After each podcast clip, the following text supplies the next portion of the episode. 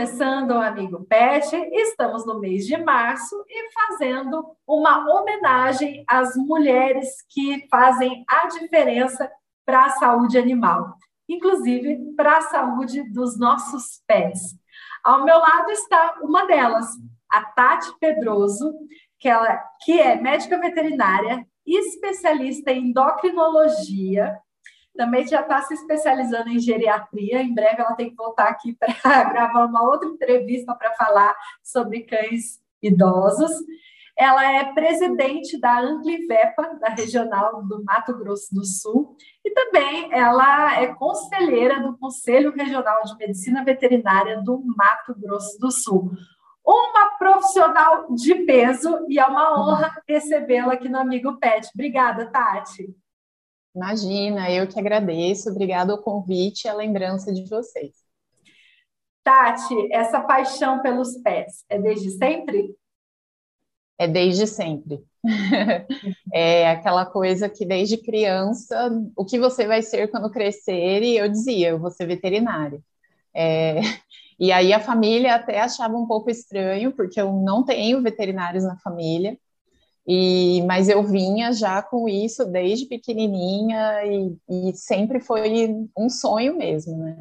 É, e hoje em dia eu falo, eu não me vejo exercendo outra profissão. Eu sou, acho que assim, tanto o meu desenvolvimento de carreira, como até mesmo esse envolvimento com os órgãos de classe, né, a associação e o conselho, é porque eu realmente, assim, eu gosto muito da profissão que eu escolhi, e quero ajudar no sentido também de fazer a nossa profissão crescer, ter, ampliar a valorização, a forma como a sociedade nos enxerga. E quando você entrou na faculdade, você sempre quis trabalhar com pequenos animais? Sim, é, a vontade maior sempre foi seguir para trabalhar com cães e gatos. É, durante a graduação, eu direcionei muito os meus estágios para essa área e também para a área de diagnóstico. É, como eu já tenho um tempinho de formada, na época a gente não falava tanto das especialidades, né, como fala hoje em dia. Exato. Então, o, o médico veterinário ele se formava para atuar em clínica de pequenos e ele seria clínico, cirurgião, fazer de tudo um pouco. É, digamos que eu, eu, já tinha assim algumas coisas que eu sabia que eu não me dava muito bem, então, por exemplo, atendimento de plantão, eu ficava muito ansiosa, então eu queria alguma coisa mais voltada para a clínica. E aí, assim, por algumas intercorrências da vida, eu acabei trabalhando com diagnóstico um bom tempo, e até foi isso que acabou depois me levando para a endocrinologia. É, por perceber assim que existia uma demanda muito grande é, desses animais que, que tinham suspeita ou que já tinham uma doença hormonal confirmada e que os colegas tinham ainda muita dúvida em como diagnosticar ou como acompanhar o tratamento desses pacientes. E aí, normalmente, o laboratório clínico, ele acaba recebendo, né, a ligação desse colega que está em dúvida. E aí, quando eu estava escolhendo aí uma área de especialidade para fazer após, eu pensei, bom, eu vou fazer endocrinologia. E, e aí soma um pouco de história particular. Eu mesma tenho uma doença hormonal. Olha é, Sim. E assim, o meu médico conversava muito comigo sobre a importância do diagnóstico precoce, o controle da doença para evitar né, as complicações.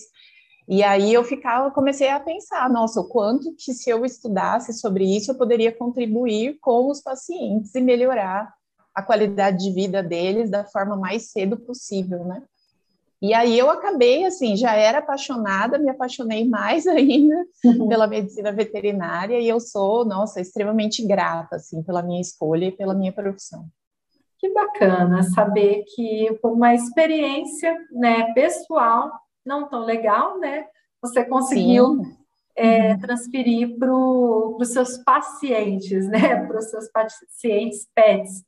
E aí eu te pergunto, Tati, quais são os principais problemas hormonais que o PET pode ter? Porque uhum. eu vou ser bem sincera, isso para mim é, é, até novidade. Eu não imaginava que um PET poderia ter alguma questão hormonal. Sim, é. Aí até a gente vai dizer, o primeiro, a primeira doença hormonal metabólica é a obesidade, e que as pessoas esquecem que é uma doença. Né? É, às vezes está associado por conta da castração, alguma outra Sim. questão que correlaciona. Tem fatores genéticos, tem a castração, a gente tem algumas doenças que predispõem o ganho de peso, né? É multifatorial. Mas a obesidade, ela é considerada doença no ser humano e nos pets já há um bom tempo.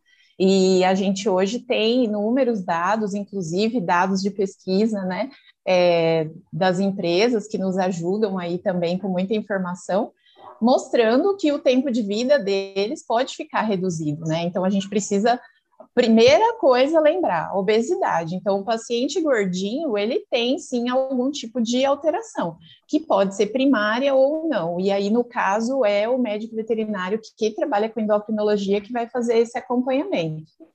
Além disso, a gente tem hoje em dia uma casuística de diabetes em cães e gatos crescente, é, a gente tem aí uma estimativa que em torno de um a um e meio a cada 100 animais, né, cães ou gatos, vai se tornar diabético ao longo da vida. Então, é uma incidência relativamente frequente, né?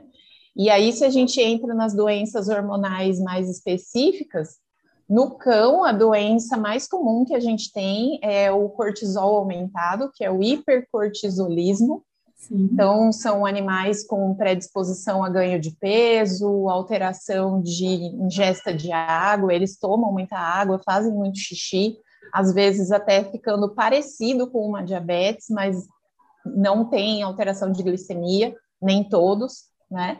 E essa alteração é muito comum no cão, ah, o hipercortisolismo, ou a gente conhece, né? Muitas pessoas conhecem como síndrome de Cushing.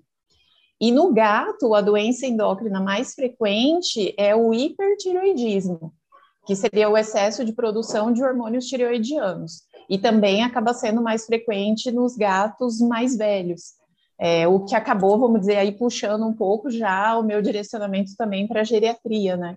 É, então, assim, dentro das doenças hormonais, nós temos doenças em animais jovens, sim, mas a casuística dos mais velhos, ela é muito grande.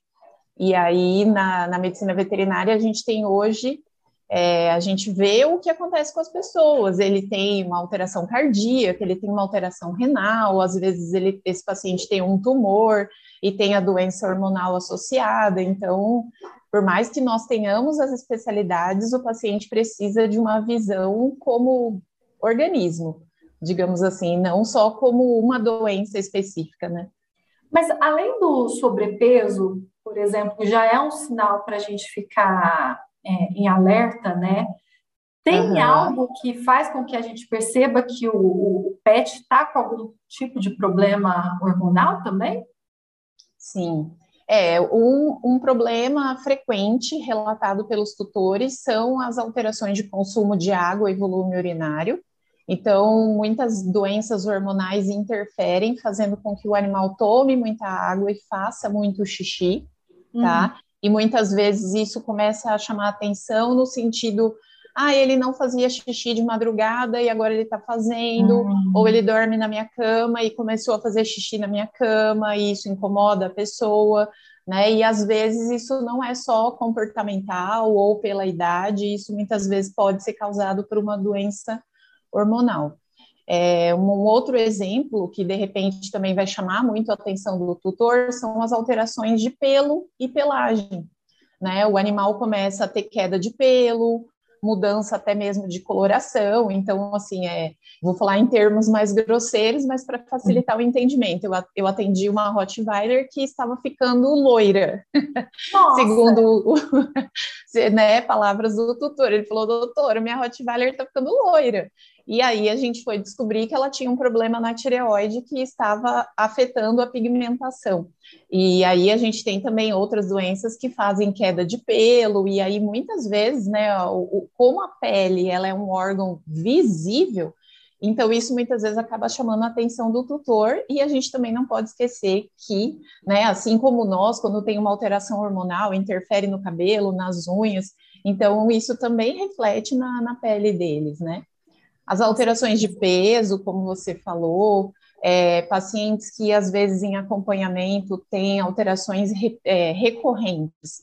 Ah, ele tem doenças de fígado recorrentes, ele tem infecções urinárias recorrentes, tudo que é muito recorrente deve remeter a buscar uma causa de base. Porque normalmente ali você está tendo um sinal que se manifesta repetidamente por você ter por trás algum outro problema naquele paciente. Tem alguma raça que seja mais predisposta a ter algum problema hormonal? Tem. É... Nos cães, o Rottweiler é uma raça com predisposição a diabetes, problemas de tireoide. A gente tem o Schnauzer, né, que inclusive é a minha paixãozinha, mas o Schnauzer ele é muito muito assim predisposto, eles têm uma alteração de triglicerídeos que é genética e familiar, e aí eles têm predisposição também a diabetes, a problemas de tireoide, problemas de adrenal, é, e tem várias outras raças, o labrador, o beagle, o york, o shih tzu, uh, o poodle, que até uma certa época a gente via muito, hoje em dia a gente vê um pouquinho menos, mas ainda tem muito poodle, né? É, então, tem várias raças aí com predisposição. Nos gatos, a gente também tem predisposição em algumas raças, mas o que acontece é que o gato vira-latinha é muito mais popular, vamos dizer assim, do que o gato com raça, né? E, e aí é um engano, muitas vezes, quando as pessoas dizem, ah, eu vou adotar um vira-lata que não fica doente. A gente só não tem muita noção do que, que vai acontecer, enquanto as raças têm predispos predisposições conhecidas. Mas a gente tem inúmeros pacientes, né, SRD, sem raça definida, tanto gato como cachorro. Bom, pelo nosso bate-papo, você até trouxe, né, que os cães, os animais mais idosos, né, podem ter essa predisposição, inclusive já puxou para sua outra especialidade, mas isso também pode ser como logo no início da vida do animal também? É, a gente tem algumas doenças hormonais que são de animais jovens, então, por exemplo, o nanismo, que no ser humano a gente vai comparar com o anão, né? Então, seria isso, um cachorro ou gato anão. O nanismo, ele vai se manifestar logo nos primeiros meses, primeiros anos de vida. Gente. Justamente quando, às vezes, você vai ver um filhote que não acompanha o ritmo de crescimento da ninhada, ou raças que fazem mudança de pelagem durante o crescimento, e aí aquele animalzinho continua retendo pelagem de filhote, ele demora mais a apresentar a troca de dentes em relação aos outros. Então, esse seria um exemplo de doença de animais jovens. E aí a gente tem outras situações também, né, de insuficiência de adrenal, que é uma doença mais comum de, de cães jovens, e, na verdade, assim, quanto mais a gente tem estudado, mais a gente tem descoberto, né, sobre tudo isso. É um mundo incrível. E tem os casos de diabetes juvenil também. É menos comum, mas existe. É, já atendi, acho que assim, o animalzinho mais jovem que eu já atendi era um filhotinho de três meses e diabético, assim, aquele super característico, né? Tomando muita água, fazendo muito xixi, esfomeado, só que perdendo peso e ele nasceu praticamente já diabético, né? Sim. Eu tinha uma pergunta para entender se os tutores desconheciam, né, é, esses problemas hormonais, mas ao longo do bate-papo, até pela minha surpresa e algum, algumas questões que você foi falando, Tati, eu já fui tirando as conclusões que que sim, ainda é um problema desconhecido pelo, pelos tutores, né? Sim, é, tanto é que, assim, acaba que justamente muitas pessoas ainda desconhecem é, a própria especialidade, a área de atuação, né? Ou então aí as pessoas dizem, nossa, mas eles têm tireoide, eles têm pâncreas, eles têm adrenal, que no ser humano é chamada de suprarrenal, mas é, é a mesma glândula, sim, eles têm todas elas. Eles podem ter todas as doenças que nós temos, né? E acho que assim é até uma tarefa nossa, né, dos veterinários que trabalham com essa área, de tentar fazer esse conhecimento se tornar mais acessível a todo mundo, para que quando a pessoa observe o seu animalzinho tomando muita água, fazendo muito xixi, comendo demais e mesmo assim perdendo peso, isso chame a atenção que pode ser um problema hormonal. Né? Com certeza, e essa é a missão do amigo Pet de hoje, contar. É, nossa, eu fico super feliz de ajudar a compartilhar essa informação. Com certeza. Tati, adorei te conhecer, adorei saber da tua história e principalmente do seu amor pelos pets e toda a sua dedicação acadêmica em prol deles, viu? Conte sempre com o Ouro Fino Pet aí no seu dia a dia. Obrigada, eu que agradeço e da mesma forma eu estou à disposição de vocês para outras ocasiões e para a gente ir ampliando aí essa troca de informação. É isso aí. E se você que acompanhou esse bate-papo quiser falar com a Tati, é só mandar mensagem, a gente está deixando aqui embaixo o perfil dela no Instagram.